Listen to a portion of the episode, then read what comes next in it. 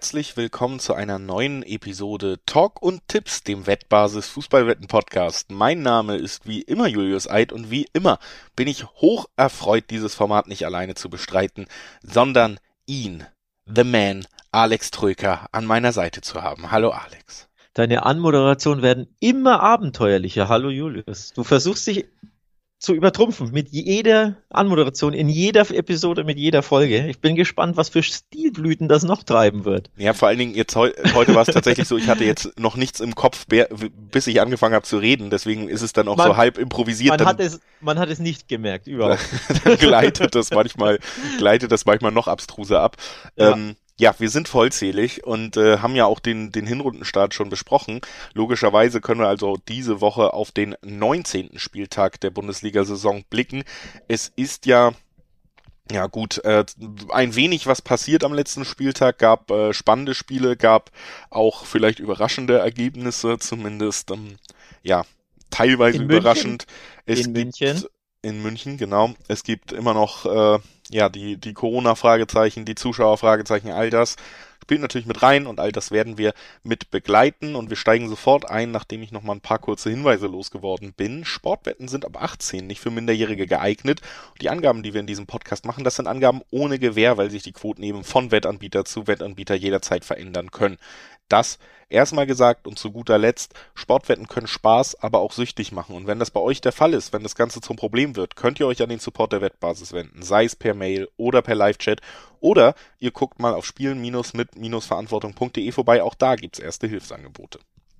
So, damit haben wir die kleine Einleitung erledigt, haben ja auch schon klar gemacht, worum es geht und wollen hier niemanden mehr zappeln lassen, mich auch nicht länger. Denn das Freitagabendspiel, mit dem wir einsteigen, logischerweise chronologisch in der Bundesliga, das ist ein richtiger Kracher in dieser Saison. Es ist äh, das Spitzenspiel des Spieltags, würde ich sogar direkt sagen. Und das zum Einstieg, äh, Einstieg schön Flutlicht, Freitagabend, das ist doch eine schöne Sache. Dortmund empfängt Freiburg. Schön Flutlicht, aber nicht schön Fans, ne? Leider. Ja, die ähm, müssen es vorm Fernseher richten. Ja. Ähm, das ist leider das, so, aber. Das ist leider so, ne? Ähm, sehr schade, denn dieses Spiel hätte schon den einen oder anderen Zuschauer auf den Tribünen verdient. Zweiter gegen Vierter, ne? Du sagst das Topspiel, zumindest klar vom Namen her, wenn du immer sagst Topspiel und dann ist Freiburg dabei, das klingt immer etwas suspekt, aber man kommt nicht umhin. Top-Mannschaft in Deutschland auf den Champions League-Rängen, aktuell Vierter. Das ist ein Topspiel und das wird vor allem eine Top-Herausforderung für Borussia Dortmund, dieses Freitagabendspiel. Ja, wenn wir auf die, die letzten beiden Auftritte gucken, muss man sagen, Freiburg eigentlich so gestartet in das äh, Spiel gegen Bielefeld, wie man es erwartet hat, souverän, auch 2-0 in Führung gewesen und habe schon gedacht, wow, es geht genauso weiter. Das sind ja wirklich dann auch große Schritte, gerade wenn man dann guckt, dass Leverkusen auch nicht äh, alle Punkte holen konnte, die da sich sogar absetzen hätten können. Dann gab es aber zwei Gegentore noch, ähm, auch äh, ja auch wenn ich es ungern sage, aber natürlich auch verschuldet vielleicht durch den Torwart. Also gerade das zweite Tor schon sehr, sehr unglücklich. Uphoff, ähm, der da sein Bundesliga-Debüt auch noch gegeben hat, blöde Geschichte, ja. gönnt man keim. Auf ja. der anderen Seite haben wir dann ja Dortmund und das ist ja quasi das Umdrehbild. Die sind mit einem 2-0 Rückstand quasi gestartet in die Partie und haben genau das gezeigt, was man eigentlich nicht mehr sehen wollte, nämlich vor allen Dingen einfach Naivität und ungelenke Verteidigungskünste, nennen wir es so aber die konnten dann noch ein 3 zu 2 in Frankfurt rausholen, wo Frankfurt immer super stark ist, auch äh, ohne Fans immer super stark war trotzdem zu Hause. Also am Ende, auch wenn man nicht nur Positives mitnehmen sollte aus dieser Leistung, war das schon irgendwie auch ein Statement hinten raus. Ähm, war ein Statement, war vor allem für mich überraschend, dass der BVB das noch drehen konnte. Da ja, ich glaube, die BVB-Fans in meiner Twitter-Timeline haben daran zur Halbzeit auch nicht mehr so geglaubt, um ehrlich zu sein. Und ich persönlich auch nicht. Und auch beim äh, Freiburger Spiel hätte ich auch nicht geglaubt, dass wir da noch einen anderen Spielausgang bekommen als den Heimsieg in dem Fall. Also zwei für mich überraschende Turnarounds. Beim Sportclub ja recht leicht erklärt. Du hast es gesagt, Uphoff sah bei beiden Toren richtig, richtig schlecht aus. Ähm, Abwehrrecke Schlotterbeck fehlte auch. Ich glaube, wenn da einfach Flecken im Tor und Schlotterbeck in der Abwehr stehen, dann gewinnt Freiburg wirklich dieses Spiel. Ähm, also das war einfach unglücklich. Ich glaube, beide haben ja Corona und beide fallen Stand heute wohl auch für das BVB-Spiel aus. Also Donnerstag Mittag sieht es nicht so aus, als könnten die beiden sehr, sehr wichtigen Spieler, vielleicht sogar die Spieler der Saison beim SC Freiburg, ähm, nicht mitmachen. Und ja, das ist ein Schlag ins Kontor für den SC Freiburg. Das macht es nicht leichter. Und gleichzeitig ähm, musst du nicht nur beim BVB ran, sondern bei einem sehr ja, emotionalisierten BVB, denn ich glaube, dem Verein hat dieser, dieses 3 zu 2 in Frankfurt wirklich sehr, sehr gut getan. Endlich Partie gedreht, endlich ein ja, sehr schweres Auswärtsspiel zu Hause nach, äh, auswärts nach widrigen Umständen noch gewonnen. Das tut, glaube ich, dem BVB schon gut als Team. Ja, denke ich auch, dass man da am Ende mehr Positives draus ziehen kann. Trotzdem, glaube ich, sollte man ja festhalten, auch wenn der BVB leichter Favorit ist, vor allen Dingen auch, weil die Personalsituation sich merklich entspannt langsam. Also gerade in der Hinrunde war es ja echt teilweise grausig zu sehen, wer da alles ausfällt beim BVB. Jetzt äh, könnte aller, ja, aller Voraussicht nach gerade so ein bisschen Guerrero auf der Kippe stehen wieder. Ansonsten sollten fast alle, außer die Langzeitverletzten und Matteo Morey, wieder fit sein. Das sind natürlich super Nachrichten. Andererseits ist Guerrero eben genau diese Schnittstelle und ähm, äh, oder die, die Gefahrenstelle so ein bisschen auf den Außen. Denn ich glaube nicht, dass, dass Dortmund dieses Spiel leicht gewinnen wird. Freiburg wird es wahnsinnig schwer machen, gegen sie Tore zu erzielen. Das, das können sie und darauf werden sie verlegen, gerade gegen vermeintlich noch größere Teams. Sie haben verdiente so ein gesundes Selbstbewusstsein natürlich auch in dieser Saison. Und sie haben eben gerade über die Außen mit einem Günther einen ganz klaren Plan. Und die Außen, gerade auf den Verteidigerstellen, das sind die großen Schwächen von Borussia Dortmund. Die Defensive wackelt immer wieder, Flanken, auch nicht das, was Dortmund am allerbesten verteidigt. Also ich sehe da durchaus Ansatzpunkte, wie man da ähm, gerade wenn man es eben nicht schafft, sich offensiv einen Vorsprung zu verschaffen, schnell auch wieder in den Rückstand laufen könnte. Und dann ist eben die Frage, ob ein Freiburg in diese Saison genauso einbricht, wie es dann in Frankfurt am Ende gemacht hat. Traust du Freiburg denn wirklich einen Punkt zu beim BVB? Ja. Ja, ganz klar. Ähm, ja, ich muss sagen, ich, ich neige schon stark zum, zum Dortmund-Tipp oder was ist stark. Ähm, ich gehe tatsächlich davon aus, dass der BVB dieses Spiel gewinnt, weil, wie gesagt, Uphof im Tor, hei, hei, hei, das, sieht, sah ja nicht mal nach annähernd nach Bundesliga-Klasse aus, auch nicht nach Profifußballklasse. Also das sieht wirklich schlimm aus, welche Fehler er da gemacht hat. Dann, wenn Flecken dann auch verliert, äh, fehlt, verliert Freiburg da einfach zwei super Schlüsselspieler. Natürlich nach vorne mit Grifo, mit Höhler, mit Jong, die, die super drauf sind, mit Günther, ne, der nach vorne Dampf macht. Haben sich viele Waffen dem BVB zu schaden, das absolut. Aber unterm Strich glaube ich, wird der BVB mehr Offensivpower haben als Freiburg. Dazu eben diesen Boost des Siegs aus, aus Frankfurt. Dazu Heimspiel, klar, ohne Fans, aber trotzdem Heimspiel zu Hause ist der BVB brutal stark. Für mich spricht wirklich sehr, sehr viel für den BVB-Tipp. Ja, kann ich durchaus nachvollziehen. Ich mache es mir ein bisschen einfacher, um mich im Dreiweg fernzuhalten und äh, sage, jeder, der Spiele des BVB in dieser Saison schon mal gesehen hat und äh, gerade bei den Freiburger Anlagen über die Außen, wird sich das sehr gut vorstellen können, dass hier vielleicht am Ende beide Mannschaften Torerfolg beisteuern können und das finde ich mit 1,6er Quoten auch noch durchaus äh, akzeptabel bequotet. Deshalb, ähm, ja, ich sage, beide Teams treffen bei diesem Spiel und äh, traue mich nicht zu sagen, wer gewinnt. Ich äh, nehme übrigens die Kombi daraus. Also Dortmund gewinnt und beide treffen. Da gibt es nämlich richtig saftige Zweierquoten. B-Win hat eine 2,75 im Angebot. Das finde ich mega sexy.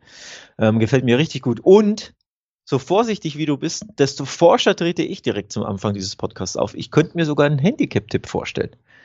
Ähm, also einfach, da sind wir wieder beim Thema 3-1-2-0. Wenn beides keine bahnbrechenden Ergebnisse, die ne, uns die Kinnlade runterhauen. Und auch da gibt es eben Zweierquoten. 2,20, glaube ich, ist der Handicap-Tipp im Schnitt. Also so ein Doppelpack Haaland, ne, dann macht, weiß ich nicht, Reus noch eins und auf der Gegenseite trifft halt Jong oder, oder Grifo, zack, hast du das 3-1. Why not?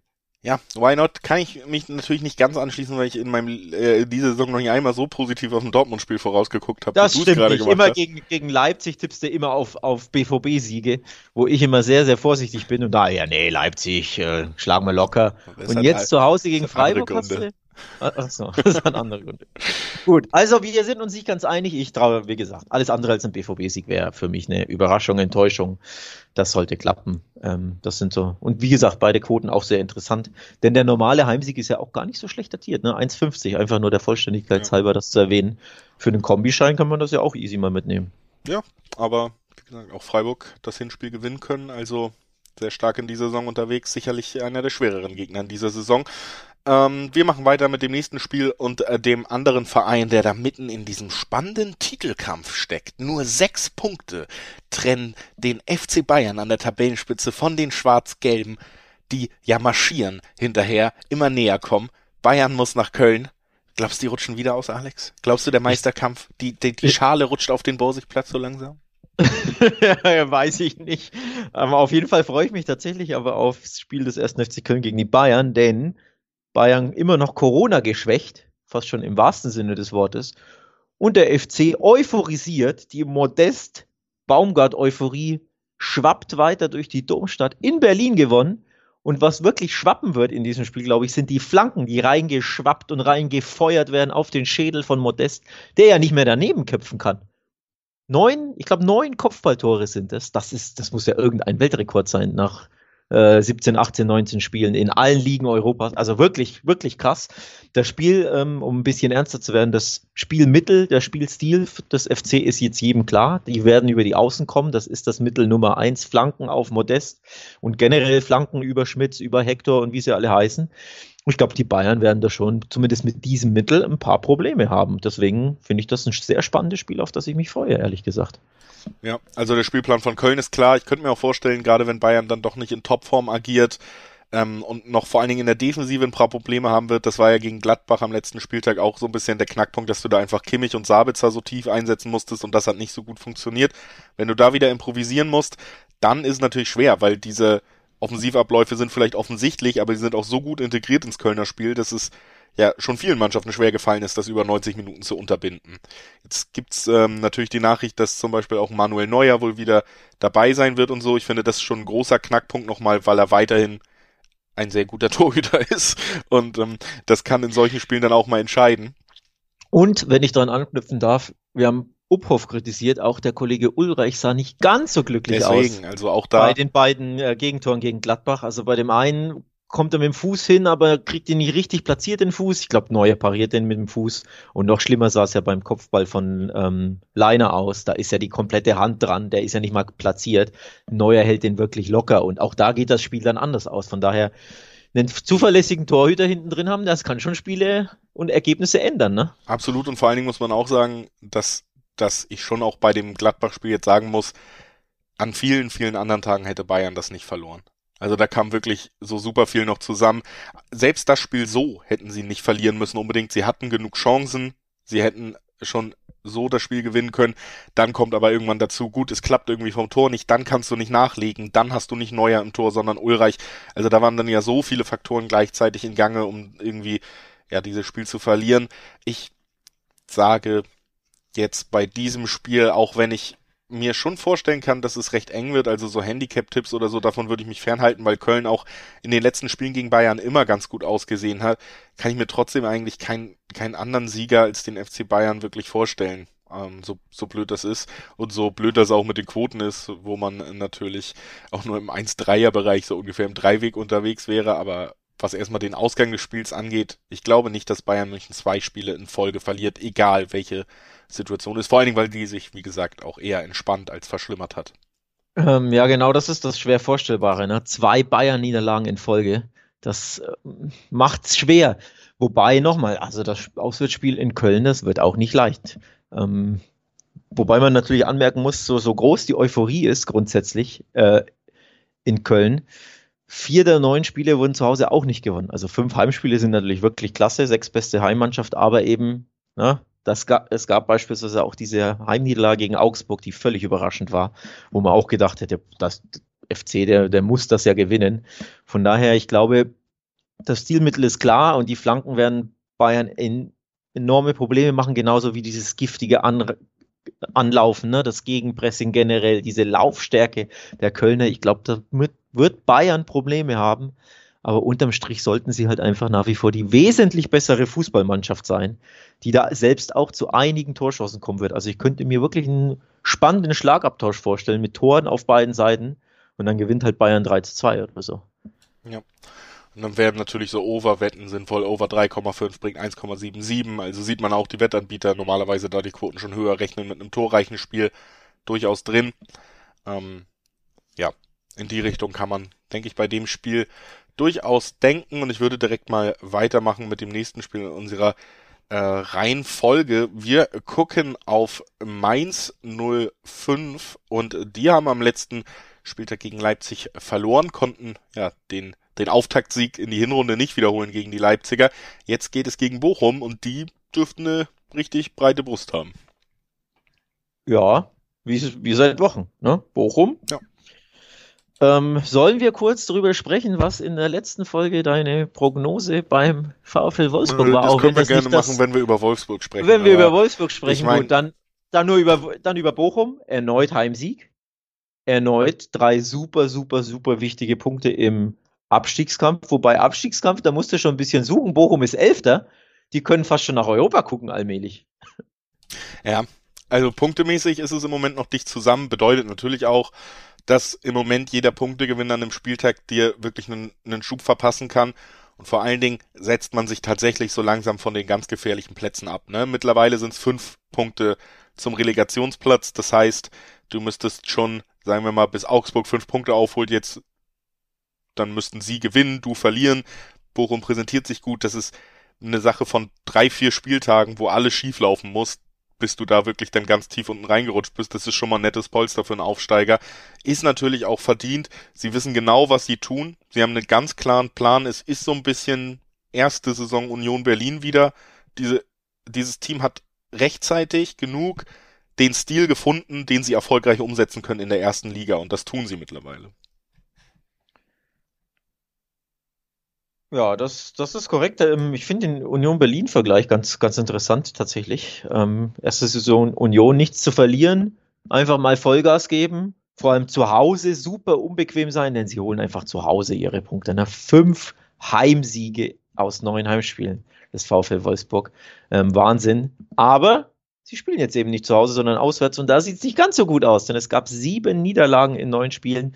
Und das Problem ist, es geht jetzt nicht nur grundsätzlich auswärts zur Sache, sondern beim äh, ersten F FSV Mainz 05, die selbst sehr heimstark sind. Fünf Spiele gewonnen und Achtung, fünf Heimgegentore nur kassiert. Keine Mannschaft in der Bundesliga ist abwehrstärker zu Hause.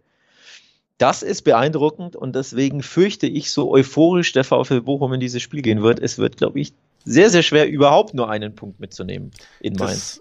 Das würde ich mich auf jeden Fall komplett anschließen, vor allen Dingen auch, weil ähm, wir mit Mainz jetzt äh, die Situation haben, es gab jetzt äh, zwei Niederlagen in Folge, da steuert man ja schon fast auf die erste Bo Svensson-Krise zu, ist man ja gar nicht mehr gewohnt, seit er übernommen hat. Jetzt das Heimspiel gegen einen Aufsteiger kommt auch einfach zu einem sehr guten Zeitpunkt, um wieder den Trend so ein bisschen umzukehren, bevor es überhaupt in eine wirklich negative Richtung geht und ich traue diesem Mainz das einfach auch zu. Und ähm, du hast die Heimstärke zusätzlich noch angesprochen, also ja, für mich ist das auch ein relativ deutliches, auch wenn ich äh, Bochum, die sind nur ein Punkt und ein Platz in der Tabelle hinter Mainz und ich möchte sie hier auch immer gerne loben, wenn wir drüber sprechen. Trotzdem habe ich bei diesem Spiel tatsächlich das erste Mal das Gefühl, dass ich sage, die 1-7 im Dreiweg auf Mainz, äh, da will ich, ähm, da will ich rauf. Da will ich drauf. Ähm, ja, tatsächlich 1-7 finde ich auch nicht schlecht.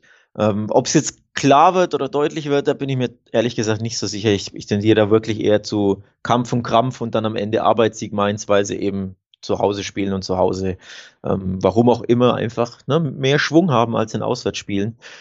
Ähm, deswegen Heimfaktor wird, glaube ich, am Ende in einem sehr umkämpften Spiel, vielleicht auch mit wenig Torchancen, vielleicht auch mit wenig Toren, ähm, am Ende den Ausschlag geben. Also 1,70 finde ich gut. Ich finde auch das Under 2,5 ähm, recht interessant mit äh, 1,90er Quoten übrigens in der Spitze. Also kann man sie auch mal angucken. Oder das Over, wenn man sagt, ja, nee, hier, da fallen Tore in Mainz, die geben Vollgas. Auch das Over hat 1,90er Quote. Also da kann man durchaus recht interessante ähm, Tipps abgreifen bei dem Spiel, aber unterm Strich, äh, Strich sind wir uns, glaube ich, einig, das sollte schon ein Mainzer Heimsieg werden. Denn so heftig die Niederlage in Leipzig natürlich war, man muss einfach mit einkalkulieren, die waren einfach in Unterzahl. Ähm, weiß ich nicht, 70, 80 Prozent des Spiels über. Ne? Diese rote Karte hat halt einfach den großen Unterschied ausgemacht. Und ja, bei 11 gegen 11 zu Hause gegen Bochum sollte das schon normalerweise klappen für Mainz.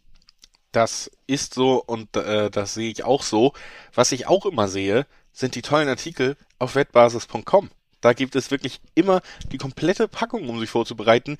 Gerade neben ja, Blicken auf die Nationalligen natürlich auch noch der Afrika Cup ein Thema, wo man sich sehr gut auf dem Laufenden halten kann mit den Oh ja. Übersichtsartikeln bei der Wettbasis. Es ist ein Turnier, was einen ganz eigenen Charme hat, aber durchaus Spaß macht auch, also auch zum Gucken. Und wenn man da dann noch eben auf dem Laufenden sein will, wie ist der Spielplan, wo wird's übertragen, wer ist Favorit, wo gibt's vielleicht eine Überraschung, all das kann man sich natürlich auch in den Übersichtsartikeln auf wettbasis.com einfach äh, super einverleiben, um perfekt vorbereitet in, in solche Events zu gehen. Also das wollen wir euch nochmal hier ans Herz legen, bevor wir weitermachen mit Union Berlin, die wir gerade als ehemaliges Bochum betitelt haben und jetzt geht's gegen Hoffenheim.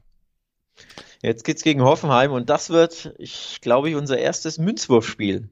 Ähm, ich ja, mein erster ja, Unentschieden-Tipp, ja, genau. Ja, ich betitel es ja immer äh, ganz gerne als Münzwurfspiel und Blick auf die Quoten zeigt auf, ich bin da gar nicht so weit entfernt. Ähm, Hoffenheim geht als leichter Favorit ins Spiel, hat aber trotzdem zwei 50er Quoten. Liegt natürlich daran, klar, ne, die Tabelle, da sind sie ähm, sehr gut dabei, die Hoffenheimer, nämlich Dritter, also Freiburg als Überraschungsteam haben wir öfters thematisiert, aber noch überraschend, noch weiß ich nicht, aber sehr überraschend ist natürlich auch Hoffenheim. Also als dritter leichter Favorit, aber Union auch zwei 70er Quoten. Also da kannst du bei dem Spiel wirklich die Münze werfen. Das sehen die Wettanbieter so, das sehe auch ich so. Ich tue mich sehr, sehr schwer, eine Prognose abzugeben und ja, deswegen bin ich nicht überrascht, dass du es unentschieden gehst. Das liegt dann nahe, ne? An der alten Försterei, glaube ich, ähm, kann Union Berlin jedem Gegner wehtun, äh, auch Bayern, auch Dortmund und auch Hoffenheim, selbst wenn die gerade Dritter sind. Und äh, gerade am letzten Wochenende haben sie es ja gegen Leverkusen auch wieder bewiesen. Da hatten sie die ja wirklich am Rande einer Niederlage am Ende und haben wieder mal gezeigt, ja. du, du weißt genau, was du bei Union Berlin bekommst. Ähm, wir, wir haben diesen Spielplan und die Art des Fußballs ja auch schon oft angesprochen, aber es funktioniert weiterhin die, die Mannschaft wirkt weiter auch top motiviert, das umzusetzen. Das ist ja auch bei, sage ich mal, Leverkusen dann auf der anderen Seite muss man da vielleicht eher dran zweifeln. Und äh, ich glaube, Union Berlin ist wirklich einer der unangenehmsten Gegner, die du erwischen kannst. Gerade in der äh, ja, Sicherheit und mit dem Selbstvertrauen, dass das eigene Stadion den auch nochmal immer mitgibt, auch unabhängig davon, ob da jetzt viele Fans auf den Rängen stehen. Und ähm, Hoffenheim auch eine beeindruckende Saison, aber auch ein Verein, der jetzt nicht ohne Punktverlust die Rückrunde absolvieren wird. Da bin ich mir auch ganz sicher. Auf dem Level sind sie trotz allem nicht. Und ähm, deswegen kann ich mir hier eben, wie gesagt, sehr guten Remis vorstellen. Eins zu eins vielleicht, also sogar das Tore fallen könnte ich mir auch trotzdem vorstellen. Aber die 340er Quote aufs Unentschieden, warum nicht? Hm, wir sollten nochmal ansprechen, dass Hoffenheim seit sieben Spielen ungeschlagen sind und fünf davon gewonnen haben. Das ist wirklich eine, eine beeindruckende ähm, Serie, finde ich. Vor allem, wen sie geschlagen haben, ist ja ziemlich beeindruckend. Man hat Leipzig 2-0 besiegt, man hat Frankfurt 3-2 besiegt, man hat in Freiburg gewonnen. Und dann unentschieden gegen Leverkusen ist ja auch nicht so schlecht. Ähm, vor allem nach 0-2 Rückstand da richtig Moral gezeigt. Also die haben einen richtig guten Lauf, die glauben an sich, die strotzen voller Selbstvertrauen. Das brauchst du ja alles, wenn du zur Union Berlin an die alte Försterei fährst. Ähm, das schadet alles nicht. Also dieser gute Lauf, ähm, ja, beeindruckt mich, muss ich ehrlich sagen, finde ich echt stark. Gleichzeitig Union zu Hause ist, ist immer so unbequem. Ähm, es fällt einfach so vielen Mannschaften da sehr, sehr schwer, Punkte mitzunehmen. Deswegen schließe ich mich einfach dir an und sage, Unentschieden-Tipp gefällt mir, liegt nahe, Quoten sind völlig okay, 3,50 wie immer die Standard-Unentschieden-Quote. Das ist im Münzwurfspielen unentschieden, liegt nahe. So, gucken wir mal, ob es dazu kommt. Ja, denke ich auch. Könnte ich mir auf jeden Fall gut vorstellen und äh, wir gehen quasi Hand in Hand weiter zum nächsten Spiel dann und äh, sind uns mal einig und äh, wollen mal gucken, ob das auch beim nächsten Spiel so ist. Tatsächlich habe ich da eine relativ klare Meinung und äh, bin auch mit den Quoten da ganz einverstanden, schon im Dreiweg, sage ich schon mal vorweg, bevor ich sag. Aber es geht um das Spiel von Stuttgart gegen Leipzig und ähm, Leipzig ist sicherlich genauso gestartet in die Saison, wie man es will. Mainz hat man in der Hinrunde verloren, jetzt hat man gewonnen, auch verdient, auch wenn trotzdem natürlich auch von der Überzahl profitiert hat, aber ja, auch zwischenzeitlich gab es ja mal das Anschlusstor von Mainz, da hat man direkt wieder reagiert, direkt nachgelegt. Äh, das Spiel hat mir gut gefallen. André Silva konnte auch wieder treffen, ist ja so ein bisschen diese Schlüssel Figur, die noch nicht so richtig gezündet hat. Wenn er es aber noch tut, dann, dann könnte das ganz, ganz wichtig sein auf dem Weg zurück nach oben.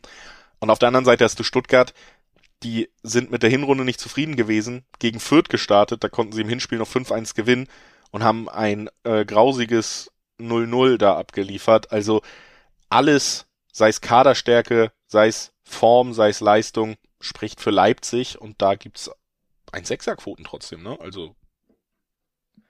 Ja, die, die haben einen Grund, die 1-6er-Quoten, denn wir haben es ein oder das ein oder andere Mal thematisiert. Es ist unfassbar überraschend. Leipzig ist neben Fürth die einzige Mannschaft der Bundesliga, die noch keinen Auswärtssieg eingefahren hat. Das ist eine unglaubliche Statistik und noch unglaublicher ist, Fürth hat sogar ein Auswärtstor mehr geschossen als die Leipziger, nämlich sechs an der Zahl, mickrige sechs. Leipzig hat einfach fünf Auswärtstore zustande gebracht. Das ist der Grund für diese äh, recht hohe Quote, glaube ich, also diese 1,60, 1,63, was die Wettanbieter anbieten. So, lange Rede, kurzer Sinn. Das muss jetzt enden, diese Serie, oder? Diese Auswärtsmisere. Das muss endlich den ersten Auswärtssieg geben. Wenn nicht in Stuttgart, dann, okay, dann in Fürth, aber es, ist halt auch einfach ein absoluter ja? Pflichtsieg, ne? Wenn Leipzig doch noch irgendwie den Anschluss da vielleicht sogar an die Champions League Plätze bekommen will, dann müssen sie quasi alles gewinnen, vor allen Dingen eben diese Pflichtspiele oder Pflichtsiege alle einfahren. Und ich, ähm, jetzt mal unabhängig davon, ob man mit diesem Verein mitfiebert oder nicht, äh, gehe ich schon davon aus, dass Leipzig eine größere Rolle noch spielen wird, eher auf dem Weg nach oben wieder. Tedesco scheint ganz gut anzukommen. Ähm, ich glaube, da hat man eine ganz gute Wahl getroffen. Man hat einfach auch underperformed, egal mit welchem Trainer, wenn man sich den Kader anguckt. Und deswegen rechne ich mit einer doch recht starken Rückrunde und in eine starke Rückrunde für aus Leipziger Sicht gehört auch einfach, dass man Stuttgart schlägt. Ja, ohne Wenn und Aber, ja. Ähm, schließe ich mich an. Das, das sind drei Pflichtpunkte, vor allem die Stuttgarter zuletzt. Drei Spiele ohne Tor. Das ist ja auch das Erschreckende. Also nicht nur, dass sie, dass sie aktuell ähm, drei Spiele nicht gewonnen haben, sondern sie haben auch kein Tor geschossen. Ja, 0-5 gegen Bayern, 0-1 in Köln und jetzt fast schon das schlimmste Ergebnis, so, so leid es mir tut, das zu sagen, 0-0 in Fürth. Also aus Stuttgarter Sicht ist das das Spiel, wo eigentlich drei Punkte absolute Pflicht waren. Ne? Und sie haben wirklich ein grauenhaftes Spiel abgeliefert. Also ein absolutes ähm, 0-0 auch wirklich zum Vergessen. Das macht mir ehrlich gesagt sehr große Sorge und deswegen war mein Reflex beim Lesen des, der Paarung, auf die Handicap-Tipps zu gucken. Also die Handicap-Quoten besser gesagt, was die bringen. Das spricht schon Bände so ein bisschen, ne? Ja. Also ich sag mal so, ich kann es irgendwie nachvollziehen. Andererseits haben wir die enorm schwache Auswärtsbilanz der Leipziger angesprochen, deswegen ähm, ist es ja schon fast aus dem Fenster gelehnt, überhaupt auf einen Leipziger Auswärtssieg zu tippen in dieser Saison. Dann bei den wenigsten Auswärtstoren in der Bundesliga nach 18 Spieltagen. Deswegen, sag ich mal, ich bin ein genügsamer Mann, mir reicht da dann die 1,6er, damit ich da nicht noch mehr riskieren kann. Ich, ich verstehe aber, wenn wir so einen klaren Favoriten haben, natürlich auch, wo, wo ein Handicap-Gedanke herkommt. Ja, Favorit halt im Sinne von, die einen haben komplett enttäuschen seit Wochen und haben zuletzt am Wochenende enttäuscht und die anderen haben jetzt mit ihrem 4-1 im Rücken, sollten genügend Selbstbewusstsein haben. So, das ist ja die, so ein bisschen die, die, die Ausgangslage bei mir im Kopf zumindest und deswegen Nochmal, bei Handicap bin ich halt einfach immer bei einem 2-0. Und das, die Stuttgarter können aktuell keine Tore schießen, warum auch immer. Die Leipziger haben mehr Firepower, haben den unstoppbaren Kunku, der grandios drauf ist, und ein André Silva, der den Doppelpack geschnürt hat, sprich, ne, da zwei Torschützen, da hast du dann 2-0, zack, ist mein Handicap-Tipp zu 270er, glaube ich, Quoten im, in der Spitze oder 250er, schon da. So, das ist ja so mein, mein Gedankengang. Von daher, ich sage jetzt nicht, dass es unbedingt so ausgeht, aber ich habe halt darauf geschielt, weil ich mir vorstellen kann, dass Leipzig da einfach ein bequemes 2-0 zum Beispiel einfährt. Also kann man sich ja mal angucken, auch wenn man nicht meiner Meinung ist, aber die Quoten sind absolut attraktiv und ansonsten nimmt man halt die 1,60 mit, denn also ein erneuter oder erneut kein Auswärtssieg der Leipziger würde uns, glaube ich, beide sehr überraschen. Absolut. So kann man es zusammenfassen. Und dann, ja, wir müssen es ja besprechen. Gehen wir weiter. Spielt Wolfsburg, Schalke oder was ist Wolfsburg so. gegen Hertha. Entscheidungsspiel für Kofeld. Ähm, also, darf, ich, ich darf ich ehrlich sein? Darf ich ehrlich sein? Ich war kurz davor, dir ähm, vorzuspielen, was du im letzten Podcast, in der letzten Episode für Aussagen getätigt hast, für forsche Aussagen in Richtung Überhaupt des nicht. Kollegen Kofeld nee, du hast und das vor allem in Richtung der Wolfsburg. Nee, nee, nee, dann hört gerne noch mal rein. Ich hört habe gesagt, rein, ja. ich habe gesagt, ich kann es mir nicht erklären, warum sie so schlecht sind, mhm. habe aber nie bestritten, mhm. dass sie schlecht sind und habe nee, gesagt, nee, ich tippe nee, noch einmal auf sie und dann nie ja. wieder, wenn sie nicht liefern. Das heißt, ich muss mich jetzt ja auch dran halten, ähm, obwohl ich bei der Hertha schon das Potenzial, also jetzt mal ehrlich, Wolfsburg gegen Hertha in der jetzigen Verfassung, einfach weil 0 die Mannschaften fertig ist. Ja, die Mannschaften bringen einfach beide auch nicht ähm, diese natürlich logischerweise, wenn man sich die Saisons bis jetzt anguckt, diese unbedingt, dieses unbedingte Selbstbewusstsein auf dem Platz, das Selbstverständnis. Jede, beide Mannschaften sind in einem, an einem Punkt, wo sie sich jeden Erfolg oder auch nur Teilerfolg auf dem Feld hart erarbeiten müssen. Und das wirst du auch bei diesem Spiel merken. Das wird wahnsinnig anstrengend sein. Die Teams werden da beide versuchen, irgendwie das positive Erlebnis für sich zu erreichen. Und zwar egal wie. Also wir werden hier sicherlich kein Fußballfest erleben. Also wer das Spiel live schauen muss, der tut mir fast schon ein wenig leid, um ehrlich zu sein. Also das wäre ein Spiel, das würde ich nicht über 90 Minuten schauen wollen. Da muss, man, muss man mich schon großzügig dafür bezahlen. Und natürlich, wenn es dein Job ist, klar, dann musst du es machen, aber ich wollte nur sagen, ich freue mich jetzt nicht unbedingt dieses, auf dieses Spiel und so ein elendiges 0 zu 0 im Sinne von Fürth gegen Stuttgart ähm, könnte ich mir gut vorstellen, würde mich nicht überraschen und wahrscheinlich würden dieses 0-0 beide Teams und beide Trainer sogar mitnehmen. Denn Kofeld hat dann endlich mal nicht verloren. Ich glaube nämlich, die nächste Niederlage wäre ein Vereinsnegativrekord in der Bundesliga sogar, wenn ich mich nicht täusche. Ja. Also von daher, klar, der will natürlich gewinnen, aber wenn er den Punkt holt, hat er zumindest diesen Rekord nicht aufgestellt und der Kollege Korkut auswärts Punkten mitnehmen, glaube ich, der wäre auch nicht traurig drüber. Von daher, ja, ich freue mich nicht aufs Spiel. Das wird nicht so. Prickelnd. Ich meine, ich habe ja gesagt, ich tippe nie wieder auf Wolfsburg. Wenn Aber ich, jetzt schon. Wenn ich das nicht gesagt hätte, würde ich trotzdem erwähnen, dass ich die Zweierquote auf die Hausherren nicht unattraktiv finde, fänden würde. Ähm, ja. Denn ist, ist die denn angemessen? Ich sage mal so, nach? ein 0-0 halte ich auch für ein sehr realistisches Ergebnis. Gebe ich dir absolut recht. Der Spielverlauf wird nicht wahnsinnig viel hergeben. Es bedeutet aber natürlich auch, dass wir, ja, man darf vielleicht noch nicht komplett außer Acht lassen, dass ein Wout Weghorst oder sonst was ja schon mal bewiesen hat, dass er auch in einem Moment zumindest mal aus Versehen das Tor treffen kann. Das haben wir über ein paar Saisons jetzt gesehen und diese Qualität bringt Wolfsburg dann doch eher mit als Hertha. Ne? Hertha hat sogar den einzigen Knipser, der natürlich nicht so gut funktioniert hat, mit Piontek erstmal verkauft, nicht offensiv wirklich nachgelegt. Also ähm, tust du da Davy Selke nicht ein bisschen Unrecht? Nee, ich glaube, Davy Selke tue ich da nicht Unrecht, auch wenn er es vielleicht so sehen wird. Aber, ähm, aber Jovetic tust du Unrecht, denn wenn der nicht äh, muskelverletzt ist, was er alle drei Wochen leider ist, ja. aber dann knipst er schon ganz gut. Das stimmt. Also äh, Tore pro Minute und so, ne? Bei Jovetic jetzt mal kurz ohne Spaß, die ist ja, ja. wirklich nicht schlecht. Wirklich aber das ist schlecht. natürlich auch einfacher, wenn man wenig Minuten hat.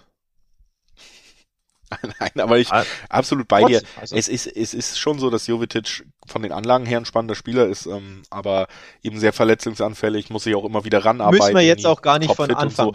Wie gesagt, meine ich, Frage an dich, meine Frage an dich, gibt's die nächste Niederlage für Wolfsburg? Ja nein, nein? das glaube ich irgendwie dann wirklich nicht, weil ich auch mit das realistischste Ergebnis für mich ein super unattraktives Unentschieden, aber ähm, wie gesagt, wenn es in eine Richtung kippt, dann vielleicht doch irgendwann mal wieder in die Richtung der Mannschaft, die einfach individuell doch besser besetzt ist. Das ist Wolfsburg, da, da brauchen wir trotz allem nicht drüber diskutieren. Und ob da dann am Ende ein Waldschmidt oder ein, äh, ja, ein Brooks nach einer Ecke oder ein Weghorst vielleicht doch nochmal ein Bundesligator erzielt, ähm, dann, dann kippt's vielleicht doch noch in die, in die Zweierquote für die individuell besser besetzte Mannschaft. Aber, aber großartig wird's nicht werden logischerweise, deswegen auch Over-Under-Tipps äh, und bei, bei Under, also wir haben hier under 2,5 Tore. Da wäre sogar noch ein 1-1 drin, 2-0, das sind schon fast Ergebnisse, die ich mir in der Höhe gar nicht vorstellen kann. Würde immer noch 1-9er Quoten bringen, ne? Um den Unentschlossenen unter uns ähm, ein bisschen ein paar Zahlen an die Hand zu geben, wie trostlos das durchaus werden kann. Wolfsburg hat fünf der neun Heimspiele verloren, erst drei gewonnen und dabei erst acht Heimtore zustande gebracht.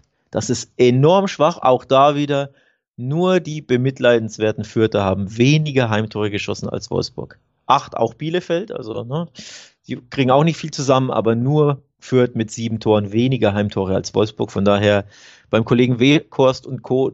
Es läuft nicht so beim Tore schießen. Das macht es natürlich etwas schwierig. Die Hertha gleichzeitig auch nur acht Auswärtstore, zwei Auswärtstore, äh, zwei Auswärtssiege, sorry, sechs der neun Auswärtsspiele verloren. Also die sind auch nicht äh, erfolgreich unterwegs in der Fremde. Deswegen dieses angesprochene 0 zu 0, das ist nicht so abwegig oder eben unabhängig vom Ergebnistipp grundsätzlich viele Tore muss man nicht unbedingt erwarten und deswegen, ich halte mich beim Dreiweg fern und sage under 2,5. Dann 1,90er Quoten ne, auf zwei Mannschaften, ja. die nicht gut drauf sind, die nicht gut offensiv Fußball spielen, die nicht viele Chancen haben, die nicht viele Chancen verwerten, die nicht viele Tore schießen. 1,90 auf under 2,5. Und dann kann Wolfsburg ja das eine Ding über die Linie stochern, ne? Weghorst macht das 1-0 so oder Jovicic, wobei ich nicht weiß, ob er fit ist, aber wenn er fit ist, oder dann ist das 0-0 oder 1-1 dabei. Deswegen ähm, halte ich mich im Dreiweg fern und gehe auf under 2-5.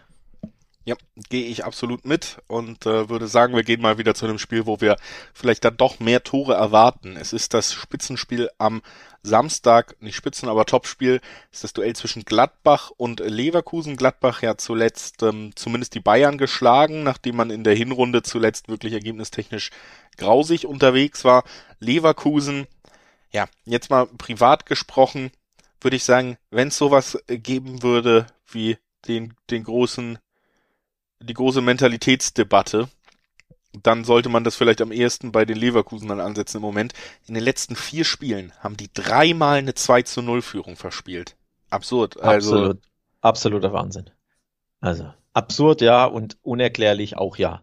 Ne? Also, weiß ich nicht, wie man das erklären kann. Ja, das Einzige, was ich ja bei Leverkusen immer mal so sage, ist klar, gut, ähm, du, du hast diese, diese offensive Power und so, die, äh, und die Team, ja, die, die, die Kaderzusammenstellung ist seit Jahren so, dass du möglichst dann eben auch junge, talentierte Spieler holst und dass dann vielleicht manchmal die Reife fehlt bei gewissen Spielern. Aber trotz allem muss man einfach sagen, dass das hier, ähm, ja, wirklich, also das ist eigentlich nicht damit nur zu erklären. Und äh, ja, das ist natürlich auch was, was du jetzt mitschleppst in so ein kleines Derby, ne? Gladbach wird hier hoch bemüht sein, das zu gewinnen, doch nochmal die Kurve zu kriegen. Ja, also Leverkusen einfach mental gesehen für mich äh, gerade einen sehr schweren Stand bei solchen Spitzenspielen jetzt auch. Vor allem zweimal zu Hause sogar das 2-0 aus der Hand gegeben, ne? gegen Hoffenheim und gegen Union. Und am Ende musste er sogar sagen, mit dem 2-2 gegen Union müsst, müssen, sie, müssen sie ja fast schon zufrieden sein. Die hätten das ja easy verlieren können. Also ich glaube, Union hat ja in der Schlussphase sogar an den Pfosten geschossen, ne, in der 90. oder was es war. Also im Endeffekt so bitter das ist, ein 2-0 aus der Hand zu geben, aber die müssen fast schon froh sein über den Punkt. Ähm, das macht es natürlich nicht besser. Ähm, und das macht auch das Gastspiel in Gladbach nicht besser, denn vier Spiele wartet Leverkusen ja schon auf, auf einen Sieg. Das ist nicht so prickelnd für eine Mannschaft, die sehr, sehr prickelnden Offensivfußball in der Hinrunde gespielt hat, bis eben irgendwie mal wieder die Bayern kamen. Und seitdem geht nicht mehr so viel. Es gab zwischenzeitlich mal drei Spiele, ähm, drei Siege am Stück. Da waren aber Spiele gegen Bochum und Fürth dabei, also ein bisschen so die Klammer drumherum setzen. Dazwischen natürlich dieser tolle Auswärtssieg gegen Leipzig, aber irgendwie hat das Leverkusen nicht befeuert, sage ich mal. Ne? Also sie konnten diese Flamme nicht am Leben halten. Ja, schwer zu tippen, um ehrlich zu sein. Ne? Jetzt Gladbach kommt mit dem Sieg aus München im Gepäck, ähm, hat ein Heimspiel. Die Leverkusener taumeln durch die Liga seit vielen Wochen. Du weißt nicht, was du bei ihnen bekommst. Das macht's sehr schwer, das Ding zu tippen. Und deswegen enthalte ich mich erneut wie so ein Feigling im Dreiweg und sage wieder, wir sehen Tore auf beiden Seiten. Ja. Denn das ist, glaube ich, für mich eine sichere Sache. Ist es auch, und ich wollte es gerade sagen, für mich deswegen tatsächlich mit die spannendste Quote over 3,5. Gibt zwei Einser Oha. bis zwei Zwanziger Quoten. Und äh, wenn eine Mannschaft immer wieder zwei Nulls verspielt, dann bedeutet das, es fallen mindestens vier Tore. Anders geht das nicht. Und äh, das bedeutet auch, Leverkusen ist immer torgefährlich. Haben wir auch gesehen, auch in den Spielen, wo sie ergebnistechnisch schlecht abgeschlossen haben. Aber sie können hinten einfach nicht dicht halten. Gladbach ist eine Mannschaft, die das sicherlich ausnutzen kann, die auch die individuelle Qualität hat, auch wenn sie tabellarisch natürlich in dieser Saison wieder etwas unter ihren Möglichkeiten positioniert sind. Am Ende, ja, kann ich mir hier auch wieder ein Unentschieden tatsächlich im 2-2er-Bereich vorstellen. Kann mir vorstellen, dass es in eine Richtung kippt. Vielleicht schafft es Leverkusen drei Tore zu erzielen, dann wird es ein 3-1-Sieg und sie verspielen es mal nicht. Vielleicht schafft es Gladbach, das 2 0 nochmal in 3-2 zu drehen. Alles irgendwie mit drin, aber vier Tore in diesem Spiel kann ich mir sehr, sehr gut vorstellen, auch weil es die letzten Leverkusen-Spiele immer hergegeben haben. Und deswegen finde ich da die Quote dann auch nicht uninteressant. Ich habe ein paar Quotentipps für unsere Zuhörer, die ich monster interessant finde. Wenn jemand ein deutlicheres Bauchgefühl hat in die eine oder in die andere Richtung als ich, findet er auf Gladbach gewinnt und beide treffen drei 70er Quoten vor und auf Leverkusen gewinnt und beide treffen auch drei 70er Quoten. Also die Quoten sind brutal. Ich habe dieses Bauchgefühl leider nicht. Ich tue mich da sehr schwer, einen Sieger zu ermitteln, aber wer es eben hat, ähm, dem empfehle ich einen der beiden Tipps, denn ich glaube, wie gesagt, beide treffen. Also wir werden Tore hüben wie drüben sehen. Ich glaube auch mehr als 2-5 werden wir auch sehen. Und ob es dann 2-2, 3-2, 2-1, 1-2, 2-2, was habe ich vergessen, 2-3 ausgeht, kann ich mir alles, oder 3-1 in die eine oder andere, kann ich mir alles gut vorstellen. Schwer zu tippen, aber eben führt auch zum durchaus lukrativen Quoten und vor allem zu einem, glaube ich, sehr interessanten Spiel am Samstagabend 18 Uhr. Also da kann man die Glotze schon eher einschalten als bei Wolfsburg gegen Hertha. Ja, oder man guckt lieber zumindest Konferenz als Wolfsburg gegen Hertha. Das, denke ich, kann man schon irgendwie äh, empfehlen. Wir können empfehlen, dass ihr mal auf YouTube geht und euch beidfüßig anguckt. So heißt nämlich das äh, Videoformat der Wettbasis. Auch da bekommt ihr die Vorschau auf die wichtigsten Spiele der nächsten Tage immer und das dann eben in Videoform. Wenn euch unsere Stimmen nicht reichen, dann könnt ihr nach diesem Podcast euch nochmal in Videoform angucken, was andere Experten so denken, was an diesem Spieltag passieren könnte. Das wollen wir euch ans Herz legen. Beidfüßig heißt das Format Wettbasis, findet man auf YouTube mit den einschlägigen logischen Schlagwörtern dann natürlich auch das sei hier empfohlen, bevor wir auf die letzten beiden Spiele und auf den Sonntag gehen. Da erwartet uns zuerst, äh, ja, The World, aka USA is watching. Augsburg spielt. Pepi Superstar wird äh, antreten müssen gegen Eintracht Frankfurt, die, ja, nach gutem Lauf zuletzt hm, eine 2 zu 0 Führung verspielt haben. Ja, Grüße aus Leverkusen, ne, nach Frankfurt. Äh, richtig bitter für die Eintracht. Also selbst schuld, muss man auch sagen, gegen, gegen die Dortmunder. Denn so stark sie in der ersten Halbzeit waren, so passiv wurden sie in der zweiten. Vor allem in den letzten ja, 20, 25 Minuten fand ich die Eintracht unnötig passiv. Natürlich, klar, ne? Der BVB riskiert dann mehr, drückt dich ein bisschen rein. Also da gehören ja immer zwei dazu. Aber unterm Strich super bitter für Frankfurt, leider auch selbst schuld. Also leider aus, aus Frankfurter Sicht. Ähm, man muss jetzt gucken, wie sie, wie sie ähm, ja, wieder aufstehen aus diesem Nackenschlag. Denn nochmal, die Leistung war ja eigentlich 70 Minuten lang ziemlich gut oder sehr gut. Nur man hat es eben nicht 90 Minuten durchziehen können. In Augsburg wird es jetzt nicht unbedingt leichter, denn man unterschätzt Augsburg ähm, sehr gerne, aber die sind vom Zuhause immer wieder für den ein oder anderen Heimsieg gut. Und die sind eben sehr, sehr unbequem zu bespielen, wenn sie zu Hause spielen. Ich glaube, das wird sehr schwer für Frankfurt erneut. Glaube ich tatsächlich auch. Ähm, und äh, vor allen Dingen auch, weil, weil Augsburg traditionell irgendwie die Mannschaft ist, die dann doch an den richtigen Stellen es schafft, sich immer mal wieder Punkte zu sichern und äh, doch nochmal irgendwie ja. aufs Trockene zu retten. Und jetzt haben wir gerade eben wieder diese Situation, dass sie aufgrund der Tordifferenz hinter Stuttgart gerutscht sind in der Tabelle. Jetzt stehen sie auf dem Relegationsplatz 16, sind aber punktgleich mit den Stuttgartern, könnten tatsächlich auch mit einem Sieg, wenn Wolfsburg nicht gewinnen würde, auch an Wolfsburg noch vorbei. Ähm, das ist wieder so eine klassische Situation. Dazu natürlich die Arminia im Nacken. Nur einen Punkt weniger haben die Bielefelder mittlerweile. Also irgendwie wäre das genau der richtige Moment für Weinziel und Augsburg, um in Weinziel und Augsburg Manier mal wieder Punkte einzufahren. Und ja, mein, mein Bauchgefühl tendiert tatsächlich auch so ein bisschen in die Richtung, dass das tatsächlich passieren könnte gegen Frankfurt, die einfach als Mannschaft so natürlich immer so eine gewisse Emotionalität auch mitbringen, dass vielleicht auch eben so ein Spiel wie gegen Dortmund jetzt da erstmal in Ruhe verarbeitet werden muss, bevor man zurück in die Erfolgsspur kehrt. Und ja, ob man da wirklich gefestigt ist, jetzt genau gegen dieses heimstarke, unangenehme Augsburg zurückzukommen, weiß ich gar nicht. Also, ich sag mal so, es ist natürlich immer noch der Außenseiter-Tipp, aber 350er-Quoten auf, auf Augsburg Heimsieg. Ähm, nicht komplett uninteressant und was ich ja immer ganz gerne mag, wenn die Quoten da auf eine Mannschaft so hoch sind, sind ja einfach die, die doppelten Chancen, die liegen hier auf Augsburg zwischen 1,7 und 1,8. Also wir sehen Unentschieden oder den Augsburg-Sieg, sagen Frankfurt verliert nochmal Punkte, Augsburg holt einen Punkt mindestens, dann haben wir 1,8er-Quoten. Das finde ich nicht so uninteressant.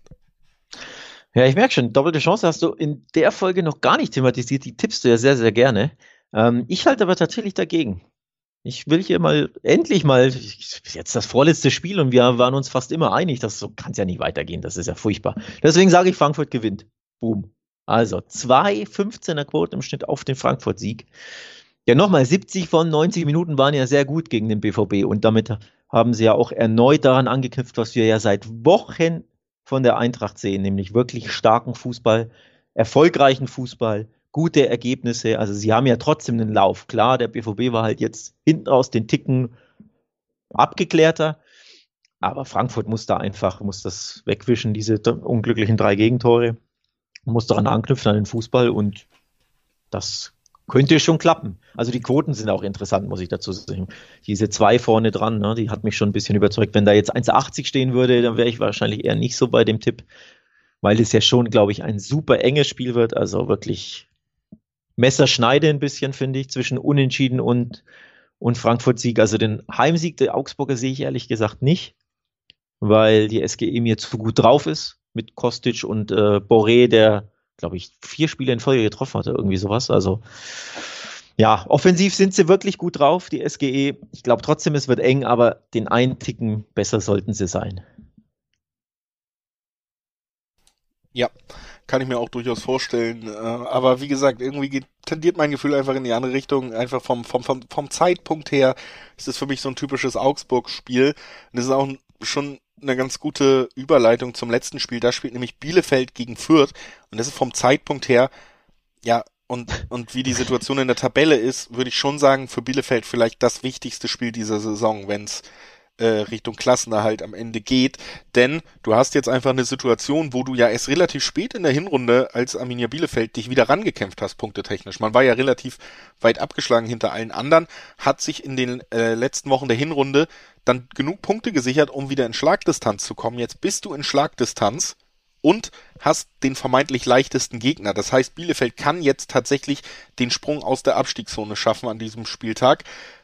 Das ist eine große Chance ist natürlich trotzdem die Frage, ob es am Ende gelingt, denn gerade gegen die Aufsteiger hat man sich in der Hinrunde ja nicht so gut geschlagen aus Bielefelder Sicht. Auch im Hinspiel gab es ein enttäuschendes Unentschieden gegen Fürth. Also die, die große Frage, ob man da jetzt einfach diesen Schwung aus der Hinrunde, aus den letzten Spielen in der Hinrunde mitnehmen kann, um sich super, super wichtige drei Punkte zu sichern. Und äh, ja, erstmal natürlich, Alex, was glaubst du? Drei Siege, äh, drei Siege, sage ich schon, drei Spiele in Folge nicht verloren. Also der Schwung ist da bei der Arminia. Vor allem richtig schwungig wird, wenn du ein 0-2 in Freiburg aufholst und da noch einen Punkt mitnimmst. Ähm, das ist, wie gesagt, richtig starke Moral gezeigt. Davor ja in Leipzig gewonnen, das sollte man nicht vergessen, auch wenn es ja natürlich ein bisschen her ist, ähm, ein Monat fast schon. Aber vor Weihnachten wurde einfach in Leipzig gewonnen. So, das ist auch enorm stark. Davor wurde Bochum geschlagen 2-0. Also auch das ist ja nicht so schlecht, so gut wie die Bochumer drauf sind. Also die Arminia hat diesen Schwung, die, den du angesprochen hast. Und mit diesem Schwung sollte wirklich die schwächste Mannschaft der Bundesliga geschlagen werden. Auch wenn natürlich ein bisschen, bisschen, bisschen Schwung auch bei Fürth dabei ist. Klar, das sollte man auch kurz thematisieren. Immerhin zwei Spiele in Folge nicht verloren. Das gab es ja noch nicht in der Saison. Aber natürlich endeten beide Spiele 0-0 ja. gegen Augsburg und Stuttgart. Aber trotzdem, also es ist ja ein Aufwärtstrend erkennbar, indem du einfach ne, schwerer zu schlagen wirst aus Fürther Sicht. Das ist ja. ja schon mal positiv. Ich würde auch auf jeden Fall unterschreiben, dass beide Mannschaften besser sind als zum Zeitpunkt des Hinspiels. Also besser in der Saison sind, äh, besser ihre, absolut, ihren Weg wieder absolut. gefunden haben in der Bundesliga. Aber ähm, ja, für mich spielt auch einfach eine Rolle, dass Bielefeld sich wirklich stabil präsentiert hat, gezeigt hat, dass sie auch diese Comeback-Qualitäten jetzt gegen Freiburg, eine der besten Mannschaften diese Saison gezeigt haben.